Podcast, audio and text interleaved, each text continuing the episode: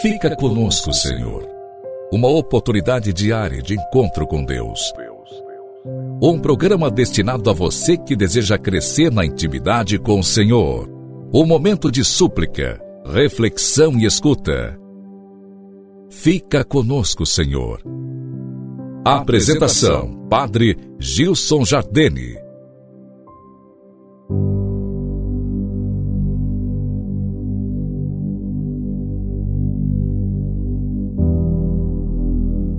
Louvado seja nosso Senhor Jesus Cristo, para sempre seja louvado. Querido irmão, amigo, caro ouvinte que faz comunhão conosco nesse programa, com carinho te encontro. Nos unimos através da fé e dos meios de comunicação. Nos encontramos nessa sexta-feira para refletir e rezar. Louva a Deus pelo dom da sua vida Espero que esteja bem e se não está, espero que a graça de Deus te conforte, anime, console, sustente e restaure as suas forças.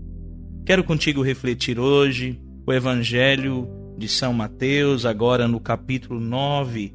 Rezemos e meditemos juntos. O Senhor esteja convosco, Ele está no meio de nós. Proclamação do Evangelho de Jesus Cristo segundo Mateus. Glória a vós, Senhor. Naquele tempo, entrando em um barco, Jesus atravessou para outra margem do lago e foi para sua cidade. Apresentaram-lhe então um paralítico deitado numa cama. Vendo a fé que eles tinham, Jesus disse ao paralítico: Coragem, filho, os teus pecados estão perdoados. Então alguns mestres da lei pensaram: Este homem está blasfemando. Mas Jesus, conhecendo os pensamentos deles, disse: Por que tendes esses maus pensamentos em vossos corações? O que é mais fácil dizer: Os teus pecados estão perdoados, ou dizer: Levanta-te e anda? Pois bem, para que saibam que o Filho do Homem tem na terra poder para perdoar pecados, disse então ao paralítico: Levanta-te, pega a tua cama e vai para a tua casa. O paralítico então se levantou e foi para as casa. Vendo isso, a multidão ficou com medo e glorificou a Deus por ter dado tal poder aos homens. Palavra da salvação. Glória a vós, Senhor.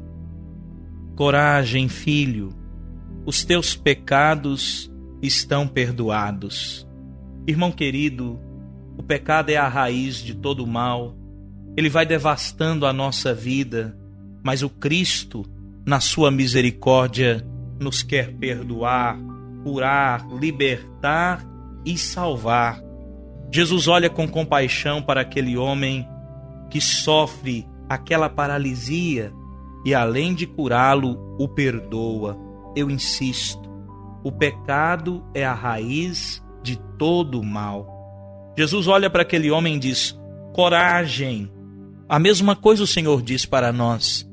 Eu não sei qual paralisia você sofre, não sei qual desafio enfrenta que te paralisa, que te entreva, que te deixa parado, mas eu sei que o Senhor é Deus e quer te salvar.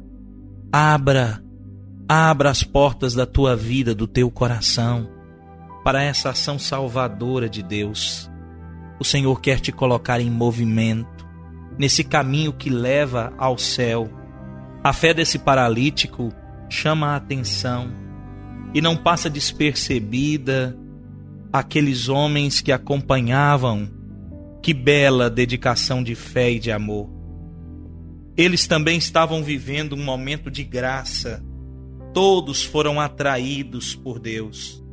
Nossa adesão a Deus e nossa aceitação de Suas propostas, queridos irmãos, acabam influenciando também a caminhada daqueles que andam, que caminham conosco, que estão ao nosso lado, e o seu crescimento na vida da graça Daí que viver a fé é mesmo necessidade e responsabilidade de todos nós. A nossa vivência da fé, ela toca o nosso irmão. Por isso, quando vivemos mal, fazemos, mesmo sem perceber, um grande mal também aos nossos. Ninguém está livre de influenciar o outro. Todos nós influenciamos aqueles que estão ao nosso redor pela nossa forma de viver. Recordemos São Francisco que nos diz: cuidado com a sua vida. Ela pode ser o único evangelho que as pessoas ainda ouvem. Cuidado com a sua vida. Cuidemos, irmão querido, da nossa vida espiritual. Cuidemos de eliminar o pecado. Escutemos o Senhor que nos diz: coragem, coragem, filho, filha, os teus pecados estão perdoados. Hoje eu quero fazer um apelo a você que há muito tempo não se confessa. Coragem, os teus pecados precisam ser perdoados pelo Senhor. O Senhor quer te dar a vida nova da graça, mas coragem. Busque o sacramento, confie no Senhor, deixe que o Senhor te conduza. Coragem, não tenha medo, não tenha vergonha. O Senhor te quer salvar. Creia, o Senhor é bom e justo, é misericordioso e fiel. Ele quer te redimir, como eu dizia no início dessa reflexão. Ele quer te perdoar. Deixe a graça de Deus penetrar, envolver tua vida, tua história, teu coração. Hoje rezo de maneira especial por você, que há muito tempo se encontra afastado desse sacramento tão necessário, sacramento da penitência, da confissão. Que a graça de Deus te conduza a esse tribunal da misericórdia, ao trono da graça, e ali te associe a tantos outros que foram perdoados pelo Senhor, como este homem do Evangelho, e que reconstruíram sua vida. Que a graça de Deus assim te permita, irmão querido. Desejo a você um dia envolvido por essa graça, por essa experiência com o Senhor. Te convido a rezar comigo.